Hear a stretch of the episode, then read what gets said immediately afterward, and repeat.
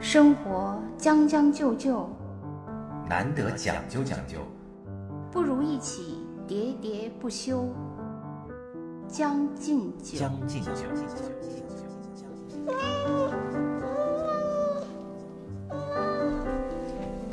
大家好，欢迎收听《将进酒》，我是江山。我是兔子。这个算是双十一之后我们第一次见面录节目吧？哎，对你啊买了啥？我在你的安利之下，最值得一提的是买了一个洗碗机哎，对我成功安利了两个人，你是其中之一。啊，还有一个是谁啊？还有一个是我姐姐，啊，哎，啊你这个洗碗机你是自己做决定买的，还是就是说你的这个购买的心路历程？我的购买心路历程，其实我之前讲过了，那个安置洗碗机就是一个特别曲折的故事哈。。对但实际上我这个呃决定买呢，呃其实还是挺简单的，啊是因为我总觉得我妈那个刷碗刷的不干净啊、哦，我就经常为这个事你自己刷呀，对呀、是我自己刷呀。啊，然后你又不愿意刷，不不不是，我愿意，我其实付出这些劳动我都没有关系，哦，但是明白，但是你又担心，如果你不在，对，如果我不在怎么办？然后另外呢，我还就是洗碗机还有一点呢，它说服了我，是我虽然对我自己洗碗的那个认真程度和效果都很自信，嗯，但是我发现呢，洗碗机有。有两个比我那个所就是我力有不逮的长处，嗯，就第一呢，就是那个洗碗机它不需要用什么洗碗布，对，所以它就呃有就是没有这个二次污染的问题，因为你不可能洗一次碗就换一块儿那个洗碗布，所以呢，它有这个优势是我不能对企及的。因为那个洗碗布好像从第二天开始，它那个里面一块洗碗布上就能含一亿多的细菌，是啊，你所以它这个全这个喷淋式的，我觉得这个是就跟洗车一样。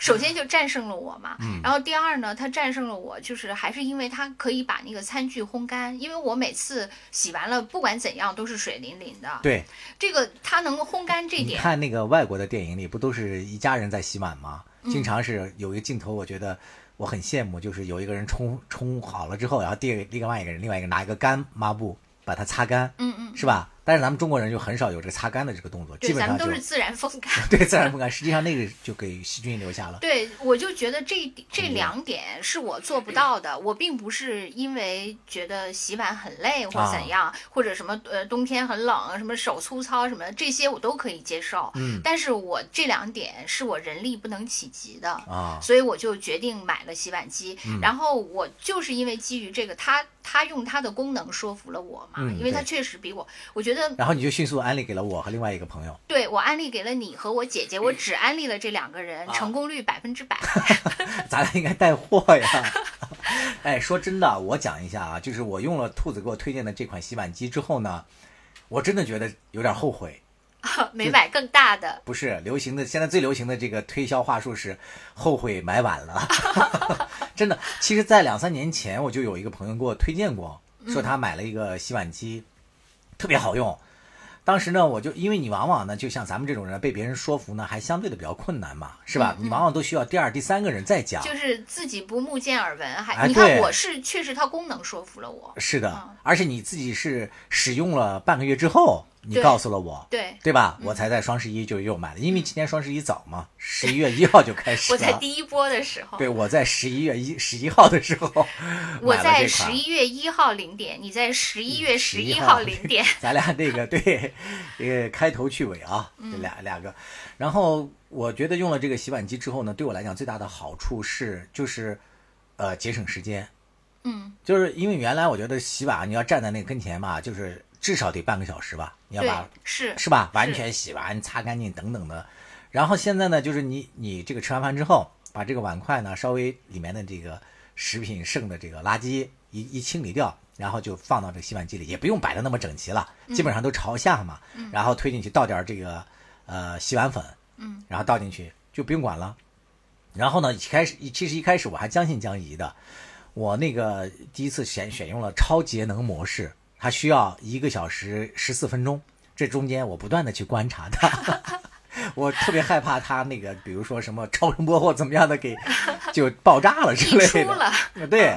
然后结果发现它工作的非常规矩，然后呢，第二天呢，我就又用了那个超快洗，就是十九分钟这个，发现洗的效果也非常好。只要你不是很脏，确实可以超快洗。没错。然后洗完了之后呢，你把它取出来的时候，那个碗还热乎乎的对，就是这个感觉特别好。啊，就感觉非常好。就是而且呢，因为我们买的这款洗碗机呢，是往里面可以自动加水。加水之后呢，就只是需要加它给你的那个量杯嘛，加三杯水就好了这个不叫自动，手动。啊，手动手动加三 量杯水就可以了。哎，我算了一下，这比我自己手洗要节省多了。这就是人家说服你买洗碗机的那个页面上的一个主要理由，就啊是说省水。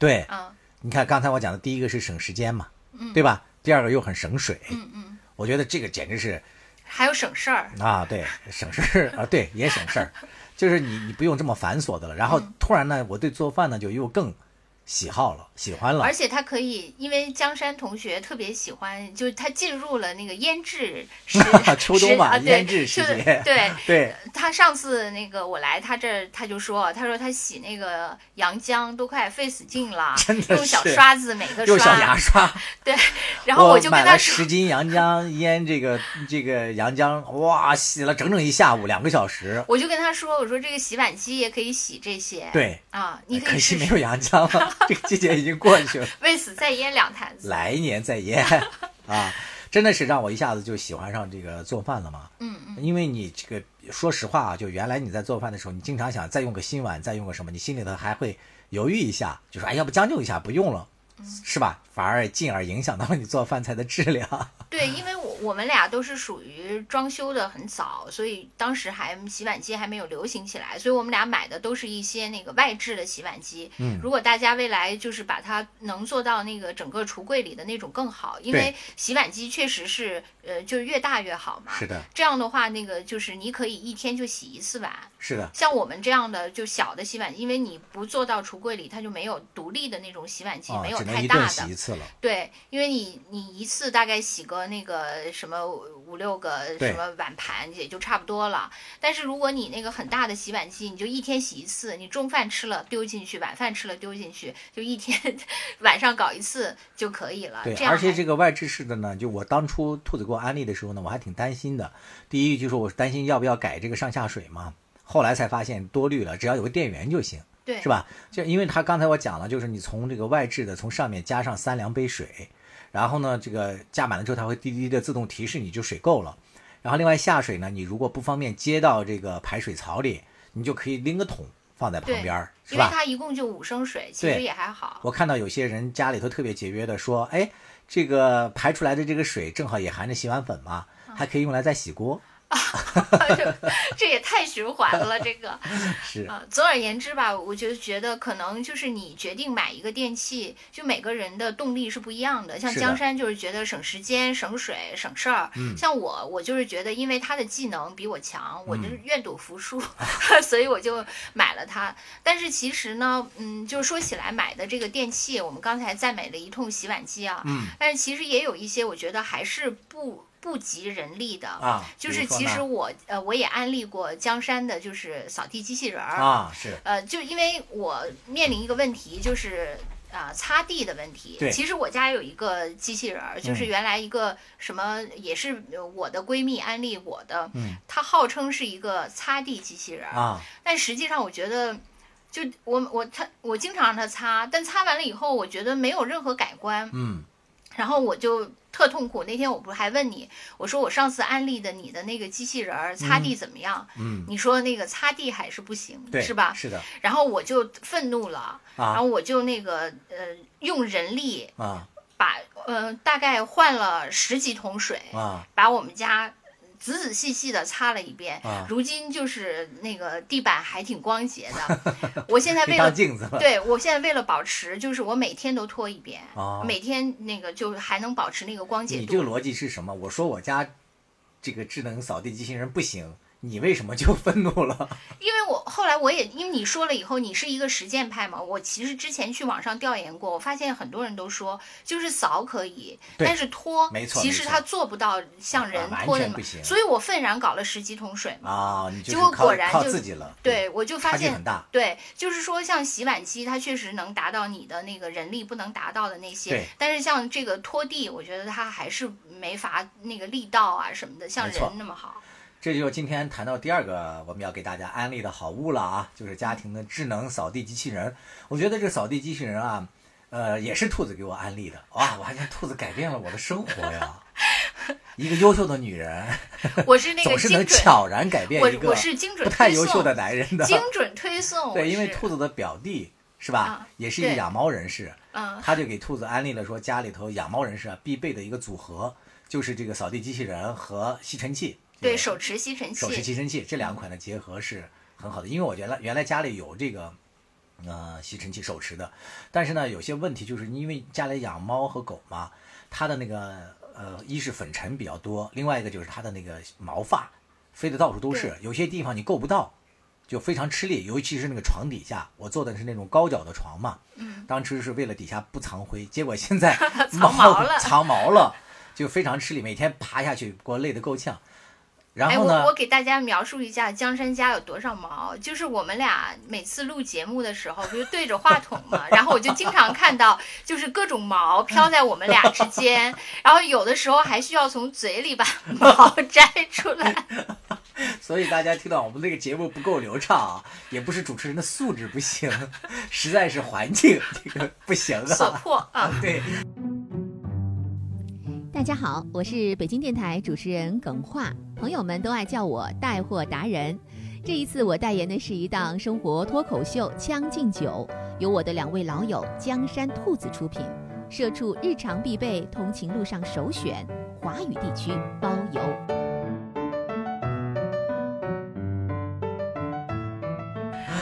那你觉得我安利你的这个扫地机器人在擦地上不行，在扫地上呢？呃，我我还是要给大家安利的，就是买这个扫地机器人啊，就不要买那个拖地的那一款。我觉得拖地的这一款啊，就是它擦地，就用水擦地这个能力还是不行，它主要是那个劲儿不够大。劲儿不够大。嗯，因为这个污垢它的这个性质本身也不一样嘛，像有些这个，比如说那个你水上那个那个地毯上或者是呃地砖上不小心倒上了咖啡飞那个咖啡渍，它时间长了干了之后，那个扫地机器人是擦不掉的，对，它就是劲儿不够。对它劲儿不够。但是呢，这个扫地机器人的这个扫地就是吸尘这个功能，我觉得是非常好的。我现在基本上每天。呃，我那个还可以用那个 A P P 嘛，用那个 WiFi 控制它。我还人还没起来，我就让它先扫一遍。然后你起来了之后呢，基本上脚踩在这个呃地板上就已经没有异物感了。它吸尘这块做的还是非常干净的，而且呢，在很多呃一些你人不太弯腰能进去的一些角落，像刚才我讲的，像比如说床底呀、或者说一些呃什么厨房的角落里啊，它基本上都能给你吸得干干净净。而且你每天在给它清理那个粉尘盒的时候，你就会觉得特别值，因为那个粉尘你总是能倒出来几乎满满的一粉尘的 这个脏东西嘛。我还一开始是以为我家特别脏，后来呢，我就刷抖音刷到了一个网红家庭，他家特别干净，一尘不染的，但是他家也养猫了。我看他给大家展示说，他家基本上每天都能到一一粉尘盒的猫毛。你就会觉得，哎呦，好值啊！他没有那个白辛苦。哎，其实我也用那个机器人嘛，嗯，呃，就是扫地机器人。我觉得机器人吧是挺好的，确实是可以伸到那个什么床底下呀、什么柜子底下。但是有一个问题，就是我也觉得不是很方便，因为我每次就是用之前，嗯我要把我们家所有的。就是地上的东西都移开，啊对对对比如说什么凳子、椅子都移开。比如说我现在要吸客厅，我就要把这些东西都移到另一个房间。对然后椅沙发没法移啊，什么桌子什么没法移，但是一些椅子呀，什么地上放的什么箱子、盒子啊什么的，所以很辛苦，每次要移好多东但是它也西。变相那个让你督促你整理对家务了呀。是，但是就是觉得还是不是很方便。我我当时就想，怎么才能解决这个问题？我就想，嗯以后我要是有一套新的房子，新装修一个家，我所所有的东西都除了吊着对，除了床和桌子以外都悬空，你是那个全国第一个悬磁浮家庭 磁悬浮。哦，磁悬浮家庭就在空中飘着。是吧？因为确实很多东西都可以悬浮，比如说什么马桶，但是另外一个问题就也带来了，你悬浮在空中的那些粉尘怎么办？那些比如桌子悬在空中，它上面的灰尘你还是得擦呀。对，我就不用搬了。我觉得搬好累，每次啊就我觉得扫地机器人儿就在这一点上不能解放我。啊，当然，我如果就是说让它大概吸一下，不是说那个所有的地方都吸到，那嗯当然可以，就随便呗，反正它越过障碍物就就越就越过去了，嗯这个可以。但我的问题就是，你既然吸一次，还是想让它吸得很干净，对对对吸得很干净，其实呢，你得你得做它的前期劳动，是的。然后所以之后我想它吸说的完了你还得我想给大家说的是，可能比较适合像我这种对环境要求不是那么那个，嗯就是那么有洁癖的这种家庭，是吧？啊我觉得用扫地机器人就大面上它能给你解决的干净。嗯。然后你要是想保持特别干净的话，你可能每周还要两三次靠人力亲力亲为的去把它搞干净。对，还有拖地还得啊，拖地还是得靠。对我来讲啊，这个扫地机器人把这个粉尘啊都吸得差不多了，就已经解决了我的大问题了。我不是跟你讲过我家这猫毛比较多嘛，狗不掉毛，雪纳瑞是不掉毛的品种，但是这个猫这个布偶猫掉毛太严重了，啊简直是蒲公英似的一只猫，一年三百六十五天，二十四个小时一直在掉。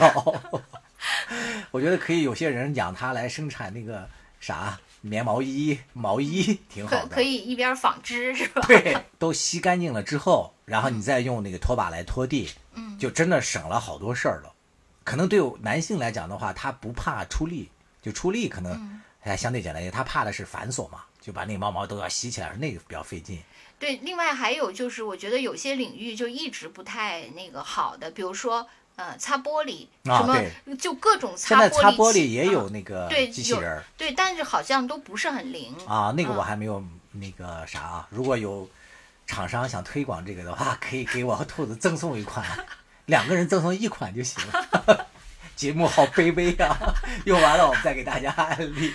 然后那个还有就是，我觉得还有家里有很多角落其实都很难清理，比如纱窗。嗯，我觉得尤其是在北方哈、就比如说在北方那个，它就是春天的时候，那个柳絮、杨絮什么的，啊是就是啊铺在纱窗上都是嘛，因为你每天肯定都要那个呃开窗通风嘛，就会有很多这些东西。嗯然后呢，在那个厨房的窗户呢，那个油烟又是那各种，没错。就没有办法。我觉得这个简直就是无解。这个我有一个解呃解答，啊就是现在就是更换纱窗的啊，我也是这么解答的。啊。我就是后来我就嗯去那个五八同城还是是怎样的一个这种这种到家服务的一个网站，五八到家吧，可能是我忘了是哪个了。然后我就直接找了一个呃上门换纱窗的服务，是的，你换成金刚砂材质，反正就是我我忘了，它只有一种材质，我我不知道是是什么金刚纱材啊。然后就全部都换了，只有这个解决方法在北京目。前的这个价格大概是两百块钱一扇窗户吧，他就就给你把纱窗换成金刚砂了。这个金刚砂有一个好处，一是你不用装防盗防盗窗了，它直接就有防盗的功能，它比较嗯那个坚硬嘛。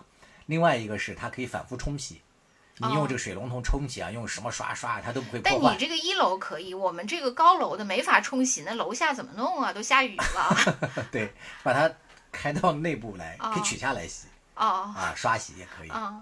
啊。反正就是因为我后来我换了以后，就是尤其是厨房的，我发现我们家那个从那个一楼一直到顶，所有人的所有家的窗户，只有我们家没有油烟，因为刚换的所有家那个窗、啊厨房的位置全部都是。是的，是的，就这个没有解决方法，只有换。我对就至至少目前的这个科技就是这样，嗯没法解决是的。啊。这顺带说了一个第三个 解决厨房纱窗的这个解决方式了啊，就是换。对，这个不太怎么算案例吧，大家都会。这个还没有说完啊，就是扫地机器人这个啊，嗯，就是养猫家庭啊，呃，用 A P P 遥控它扫的时候还是要小心，因为兔子给我讲过一个他表弟的故事，啊，对对对，说一下。就是我表弟那个虽然是一个男生，但是呢，他是一个洁癖，嗯，所以呢，他就是每次他是一个，爱心人士，对他养了流浪猫狗他，养了好多那个流浪猫，嗯然后在家里，然后还有每天他的朋友圈儿，呃，只有两个内容，第一个内容就是呃他的各种影评，他是一个呃技术宅的文艺青年，啊，然后看了各种影评、各种剧评之后，就是他呃分享那个各种谁来领养我，我又捡了几只猫，谁来领养，寻寻觅觅，凄凄惨惨戚戚，还有冷冷清清，哦，冷冷 清清，对这七只猫，七只猫，用这这个名字命名的七只猫，对，就是因为当时他说他发说那个他这次又有几个爱心人士，呃，就是领养了他那个捡到的猫，他觉得让他获得了快乐，特别幸福。呃，但是呢，现在还就还有一个缺憾，就是惨惨，就悲惨的惨，说惨惨还还没有人认领，是一只橘猫，好像是。然后说不是一只玳瑁色啊，对，玳瑁色的猫，就你你们家那个猫那啊，说还没有人认领不是因。为这个玳瑁色，是因为它这个名字对，然后我就在下面，我就在朋友圈下面跟贴，我就说是不是因为它叫灿灿，你要不改成那个叫啊？对我说叫 灿灿，就是灿烂的灿什么的。然后那个他说是因为它是寻寻觅觅、冷冷清清、凄凄惨惨戚戚这七个孩子中的呃 那个一个，所以他叫惨惨，没法改名。对就是他就当时就跟我说，他因为特别喜欢那个猫嘛，但是他又很爱干净，所以他呢，嗯，那个就是每次回家之前，要到家之前，他就遥控让他的机器人启动，先把他们家打扫一遍，然后这样他进门以后就看到一个非常整洁的家。但是有一次悲剧发生了，就是他养的这些猫不知道怎么回事儿，吃了什么东西就吐了，吐了吐毛球啊。吐了以后呢，吐了一地，反正是他不知道，然后他遥控就启动了这个机器人儿，然后这个机器人儿最后就把这些呕吐物非常均匀的涂抹在了他们全家的进来。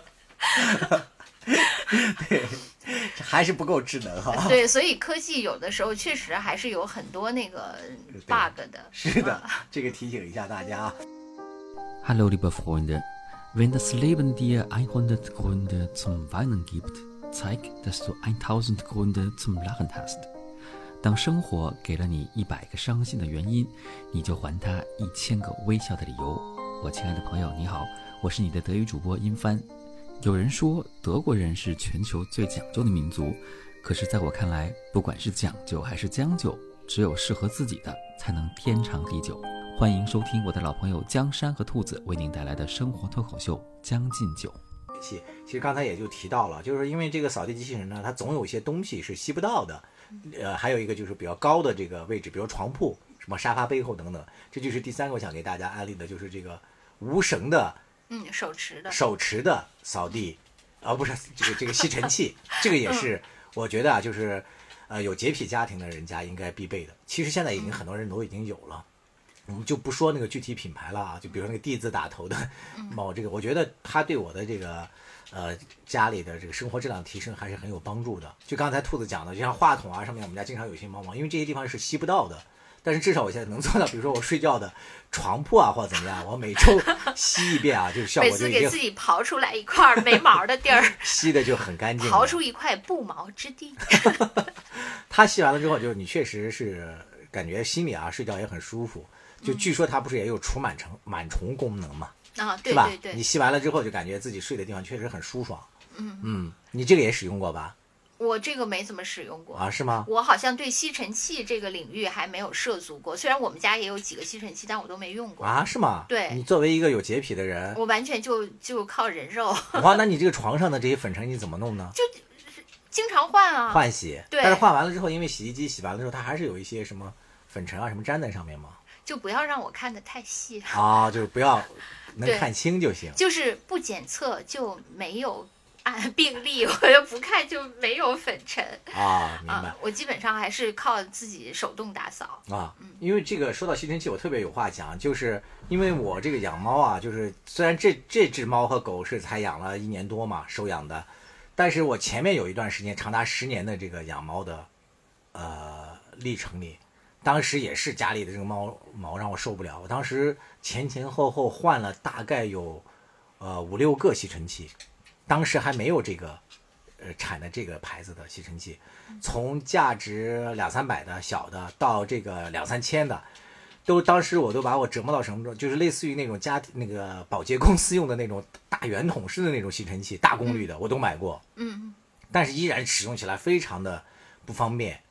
你知道一个主要原因就是它都是有绳嘛，对，就是必须拖着那个长长的绳我也觉得是。啊，你每到一个地方，你得换一个那个绳子，还有那个就是最后我买那个大功率的，有一次还突然那个闪电着火了，紧急之下我只好去把那个那个电源给拔下来。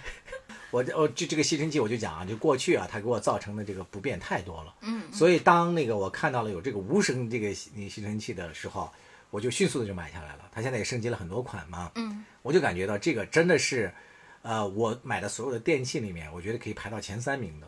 那如果我们没毛的也需要是吧？我觉得也需要，嗯就是因为它能吸很多角落。刚才你比如说，其实纱窗它也能清理的哦哦，那我也搞一下。啊。你搞一下那个嗯纱窗，你看，首先是它粘的那些，你刚才在讲，但是是这样这个问题，就是它吸力太大，就如果你纱窗周围不不够纱窗被吸下来。对，不够牢靠的，它有可能给你吸掉。但是比如说纱窗那个底下的那个沟槽里，嗯嗯那些灰，它有不同的那个接头嘛，接口，你可以把它换上去吸这些地方，还有沙发的角落啊等等啊，我觉得特别适合你们这种有洁癖家庭哎，那那我你说服了我，啊。对，真的是第一次，安利了我。哎呀，这好惨呐、我被人家安利了不不不，你整个悄然家了，我现在才给安利了第一个。你悄然安利了我那个，就是你不知道的，就是有一次我来你家，你那个呃，咱们吃饺子，你用了绞肉机，哎，对，这个正想是我第四个想给你安利的，对，然后我就我就我就默默的回去 copy 了。啊，是吗？是是是，咱妈觉得是不是很好？对还可以。对，这个这个绞肉机啊，是我第四个想给大家安利的，就是爱做饭的家庭，尤其是家里有孩子或者老人，就喜欢吃馅儿嘛，嗯就是馅儿那个就牙口不太好。这个现在那种电动的那个小的那个绞肉机啊，对家庭的那个厨艺的提升，还有包括呃做饭的这个效率的提升，帮助太大了。不论是做饺子，还是做丸子，嗯，甚至做一些反正就跟馅儿有关的这些菜的啊，用那个简直是太太方便了，就可能是百十块钱吧，对就这么一个价位。然后你买完了之后呢，原来我特别喜欢那个嗯做饺子，但是每次做饺子之前呢，还要做一番心理建设，因为比较费劲嘛，多馅儿 是吧？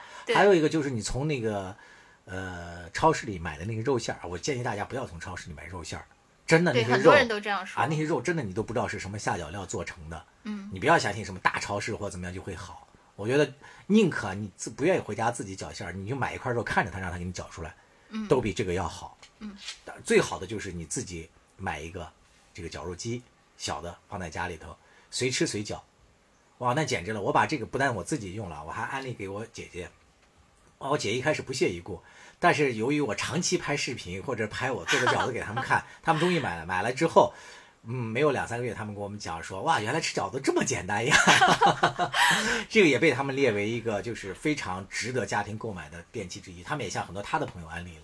哦，对，另外就是说到类似的，我觉得那个嗯、呃咖啡的那个磨豆机也啊还可以。啊，嗯，因为磨豆机就是适合于就是喜欢喝咖啡的人啊。嗯其实我也不是一个什么就是深度咖啡爱好者，对我来说，咖啡就是为了提神。